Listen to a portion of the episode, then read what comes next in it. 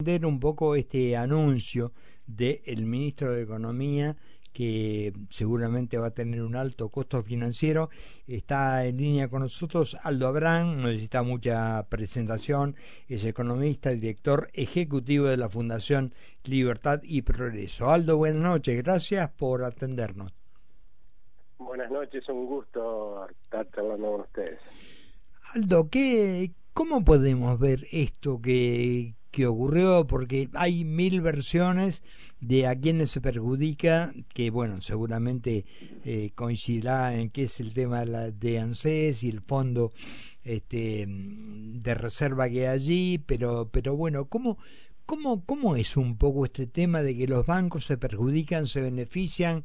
¿Quién gana, quién pierde? Creo que perdemos todos, pero bueno, este, contámelo. Sí, eh, perdemos todos en la medida que está involucrado el ANSES, básicamente, ¿no? Los bancos no, de hecho, este, no, no, están obligados a deshacerse o canjear sus bonos, sí lo están todos los organismos públicos, entre ellos se supone que está el ANSES y tendremos que esperar a ver la letra chica a ver si no está el Banco Central, que también sería, sería grave. En principio lo que obliga este decreto de necesidad y urgencia es a los organismos públicos a vender sus bonos en dólares con, eh, con legislación local, lo cual, por supuesto, implica que esos valores de los, de los bonos van a caer. Eh, imagínense que van a estar ofreciendo un montón de estos bonos, o sea, se van a mal vender para a su vez con esos pesos comprar bonos en pesos al tesoro para financiarlo, que por otro lado, dado que esa demanda antes no hubiera existido, por supuesto ahora que existe esa demanda generada artificialmente, van a hacer que salgan más caros, o sea, vamos a obligar a estos organismos, entre ellos el ANSES, a vender bonos, mal vender bonos, para comprar bonos en pesos caros. Eh, no hay forma que esto dé bien en los números, de hecho, si esto hubiera sido así, uno se preguntaría por qué no lo hicieron antes, ¿no? Claro. Este, así podemos cobrar una jubilación mejor a aquellos que aportamos. Y eh, por el otro lado, también, ¿por qué entonces es tan importante que esté en el decreto que le ordenan al Fondo de Garantía de Sustentabilidad, o sea, ANSES, a hacer ese canje? Porque claramente no es bueno para el ANSES y si fuera así, tendrían el riesgo de que se les haga juicio, ¿no? Juicio por mal manejo de esos fondos.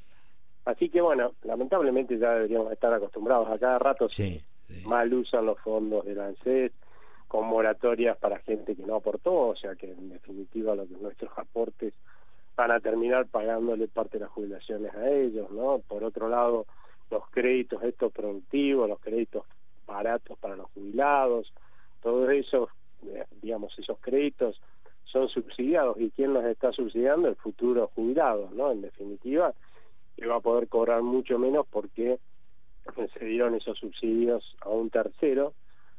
Pero bueno, es parte de la realidad que estamos viendo, están bajando estos bonos, de hecho también había una, si iba a obligar a los organismos públicos a, a por bonos en pesos, se va a obligar este, bonos que están en con legislación extranjera, ¿no? Bonos en dólares con legislación extranjera y el gobierno esperaba que suban y lo que está pasando es que están bajando. Sí, porque y es lógico porque esos son como unos cuatro mil millones de dólares nunca estuvieron en el mercado, estaba los tenía el deudor en definitiva, que es el Estado, sus organismos públicos, mm.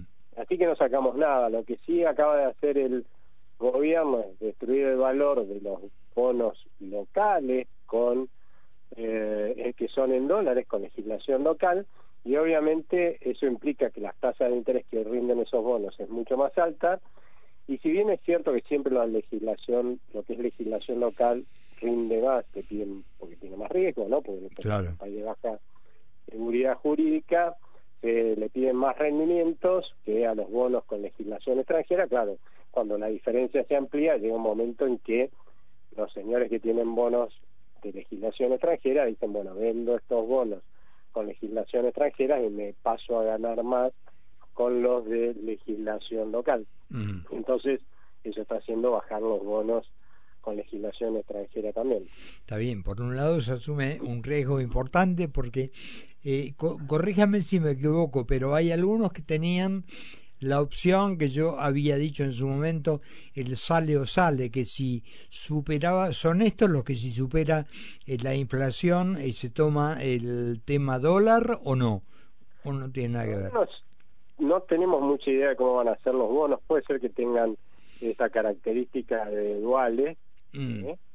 pero la verdad es que desconocemos cómo van a ser los papeles todavía y lo que sí es cierto es que han logrado su objetivo, que es tratar de contener la espiralización del tipo de cambio que puede llegar a generar mucha mucha incertidumbre, ¿no? Así que, y además podría llegar a derivar en una crisis cambiaria como la que vivimos en julio del año pasado, que sí, la frenaron con el ingreso del ministro Massa al gobierno, pero bueno, ya está el ministro más del gobierno y no parece que haya otra otro salvavidas disponible, ¿no? Pero la, la pregunta que uno se hace, porque bueno, perfecto, hay todo esto que lo discutimos, yo tengo información de que hay mucha gente de ANSES que tiene que firmar y que no quiere firmar porque sabe que puede tener un, un, este, un juicio penal, porque ya inclusive hay denuncias de algunos sectores de la oposición y demás. Pero digo, supongamos que todo esto funciona como lo imaginó este, el ministro Massa. ¿Cuánto tiempo dura? ¿Cuánto paramos la pelota de esto? A ver, una cosa que hay que tener en cuenta es que un médico que tiene un diagnóstico equivocado más va a curar a un paciente que está en terapia intensiva y muy grave como es nuestro país, ¿no? Nuestra economía. Mm. Y ese es el actual gobierno, ¿no? O sea que lo más que uno puede pedirle a este médico, ¿sí? que tiene un mal diagnóstico, es que por lo menos logre que no se le muera el paciente hasta que llegue un nuevo médico que tenga el diagnóstico correcto y que tenga a su vez el tratamiento eh, certero para curar a este paciente y la audacia y la capacidad de hacerlo, porque es verdad, como dicen los de la, gente de la oposición, que están dejándolo a este paciente cada vez más moribundo, con una infección más avanzada, eso es toda una realidad, pero bueno, justamente eso va a demandar que quien asuma eh, curarlo ¿no? en el próximo gobierno tenga que hacerlo rápido, muy rápido, y no haya margen de error, ¿no? Y ahí es es la realidad que estamos viviendo ahora. Yo entiendo que las quejas por, por este tipo de medidas, porque es verdad, nos deja un problema que uno no resuelve en la vida personal y en el trabajo es un problema cada vez más grande. ¿no? Entonces, pero por otro lado, pensar que este gobierno lo puede resolver es magia, ¿no? Entonces yo lo que diría en todo caso a la gente de la oposición es piensen que van a recibir un paciente que está en terapia intensiva con una infección avanzadísima y a punto de morirse y si no se consideran con la capacidad, supongamos que tienen el diagnóstico y que tienen el tratamiento adecuado, ¿no? Sí. No se consideran con la capacidad y con la audacia de encarar ese, la, digamos, ese tratamiento en forma urgente y por favor no se presenten porque lo que va a pasar es que se les va a morir a ellos el, el paciente, ¿no? Lo último que necesitamos es tener una crisis en la Argentina que mande a más del 70% de los argentinos a la pobreza, ¿no? O sea que realmente por eso yo, yo por un lado critico lo que está técnicamente mal, pero a veces agradezco que este, este médico, por llamarlo así, y su equipo logren eh, sacar conejos de la galera como para que esto vaya durando y esperemos que sigan así, ¿no? Porque la alternativa es el peor de los escenarios para todos, ¿no? Que es una profundización tremenda de la crisis, quizás una hiper y no creo que nadie quiera mandar a más del 70% de los argentinos a la pobreza. ¿no? Ahora, Aldo, conociendo a los, para seguir con la metáfora, a los médicos que están manejando todo el país, no, no, me, no me remito nada más que a economía, ¿estaríamos frente a una mala praxis o tal vez a unas ganas de dejarle la bomba precisamente al próximo que venga para que se le haga más difícil? Yo lo que creo es que esto tiene que ver con un error conceptual. ¿sí? O sea, estos médicos están mal formados, mm. eh, creen en pócimas mágicas, ¿no? Más que médicos diría que son manos santas, ¿no? Que vienen a, curar al paciente con hechizos y obviamente no está funcionando. El punto que es claro es, eh, para que entendamos por qué alguien estará diciendo este señor es medio, medio ingenuo, ¿no? Este, pero no, la, mejor prueba es que, ¿por qué asumió Sergio Massa como ministro de Economía? Porque él decía, estoy en un barco que se va a hundir si yo, y yo puedo sacarlo adelante, este barco, si lo saco adelante, no sé si ahora en 2023, pero seguro en 2027 soy un número puesto para ser presidente de la nación, ¿no? O sea, su apuesta era llegar a ser presidente de la nación y le está saliendo bastante mal la apuesta, ¿no? Pero nadie va a tomar una decisión como esa si no está seguro él, en su convicción, ¿no es cierto?, de que tiene los instrumentos para que le salgan bien. Claro, la realidad es que, como tiene el diagnóstico equivocado y tiene el tratamiento equivocado, obviamente se va a morir igual el paciente, ¿no? O con suerte se lo dejará muy cachuzo y por lo tanto no va a tener ninguna chance de ser presidente en el futuro, lo va a dejar lo suficientemente mal, pero bueno, se lo pasará al siguiente médico, pero nadie hace una apuesta como la que hizo Sergio Massa pensando en dejarle una voz al próximo gobierno, porque eso implica que le estás dejando una sociedad, va a ser así, con un grado de agotamiento en términos anímicos y de bienestar fenomenal para la gente y en términos de recesión y situación pésima, agobiante también para el sector productivo. Tal cual. La última, Aldo, y esta es, este, e, es, dura tal vez, de estamos cerca de lo que podría llegar a ser una hiper, porque cuando uno se mm, va para atrás y mira los números que había en el 87, en el 89, 120% de inflación anual y, y, y, dice más o menos, es como que, yo no soy economista, obvio, por eso pregunto, pero más o menos es como que algunos parámetros estarían coincidiendo con la posibilidad.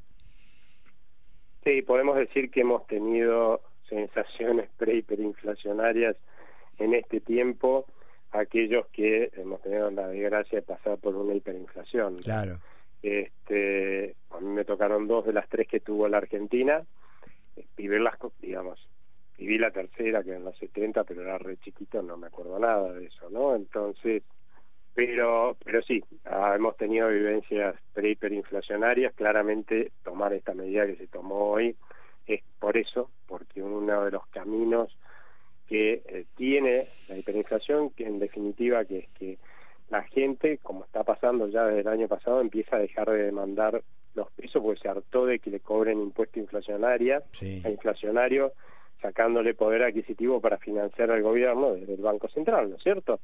Este, produciendo cada vez más pesos, entonces lo que hace es empieza a reducir la cantidad de pesos que demanda para que le puedan quitar menos, y eso hace que a su vez el poder adquisitivo de la moneda caiga mucho más todavía, mucho más cae porque el Banco Central produce un montón y cae porque la gente lo deja de, de demandar, ¿no? El punto es que llega un momento, si uno deja de ir ese círculo vicioso, que lo vemos reflejado en una suba permanente de los tipos de cambio, porque es donde se refleja la pérdida de poder adquisitivo de nuestra moneda rápidamente.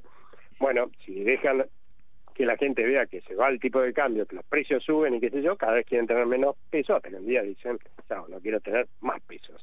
Y el día que vos y todos decidimos que no queremos más pesos, ¿cuánto vale el peso? Tiende a valer lo que la basura, ¿no? Claro. Este, imagínate si antes o hoy tenés que ir a comprar con algo y el señor te va a decir, mire, esos pesos que me trae valen muchísimo menos que antes, este algo este, vale igual que antes, me tiene que dar muchísimo más pesos, imagínate el día que eso tienda a valer lo que la basura, a tener, uno va a tener que ir con una carretilla llena de pesos a comprar cualquier cosa, ¿no es cierto? Y eso ha pasado en muchos países del mundo, hay fotos, ¿no? Lo vemos en Venezuela, por ejemplo. Entonces, sí, totalmente. Es que hoy por ahí la tecnología permitió que no se vea tanto porque son medios electrónicos, ¿no? Pero en las crisis como las que vivieron Hungría y otros países de Europa que, que tuvieron hiperinflación y no estaba esa tecnología, hay fotos de gente que va a comprar cosas, un kilo de pan con una carretilla llena de moneda. Entonces, eso pasó y, y puede volver a pasar en la Argentina, porque como dije, eso está en nuestro ADN, ese gen ahí está metido en nuestro ADN, y es algo que hemos usado otras veces para defendernos de esto, de esta estafa de nuestro Banco Central, así que nadie sabe cuándo puede activarse ese gen y volver a tener una hiperinflación, y en esa, en esa convicción yo creo que se toman estas medidas, ¿no? Porque de esa forma moderan la suba del dólar, entonces la gente no se asusta tanto, entonces no se cae tanto la demanda de pesos, entonces eso también modera la pérdida de poder adquisitivo de nuestra moneda y la inflación hacia adelante. Un poco eso es el objetivo que en este momento debe tener eh, Sergio Massa y Gabriel Rubinstein, que es su viceministro, en la cabeza con estas medidas, ¿no? Justamente evitar que esto se espiralice.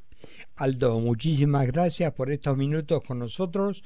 Eh, te mandamos un abrazo grande y el agradecimiento, bueno, de siempre poder llamarte y tener una, una visión este, profesional de dónde estamos parados. Bueno, muchas gracias a ustedes, que tengan una buena noche. Gracias. Hablábamos con Aldo Abraham, economista, no sé si nos deja más tranquilos, pero por lo menos, a ver, cuando uno va al médico, ya que veníamos con la metáfora de los médicos, uno prefiere, le gusta más irresponsablemente el médico que te dice, nada, ¿cuánto fumas? ¿Dos puchitos? Nada, dos puchitos, fuma tranquilo. Nos gusta más, pero el que verdaderamente sabe te dice, no pruebes un cigarrillo porque te morís. Y eso no nos gusta escucharlo. Bueno, pasaron ya 32 minutos de las 8 de esta maravillosa noche. Radio Concepto en todo el país. Concepto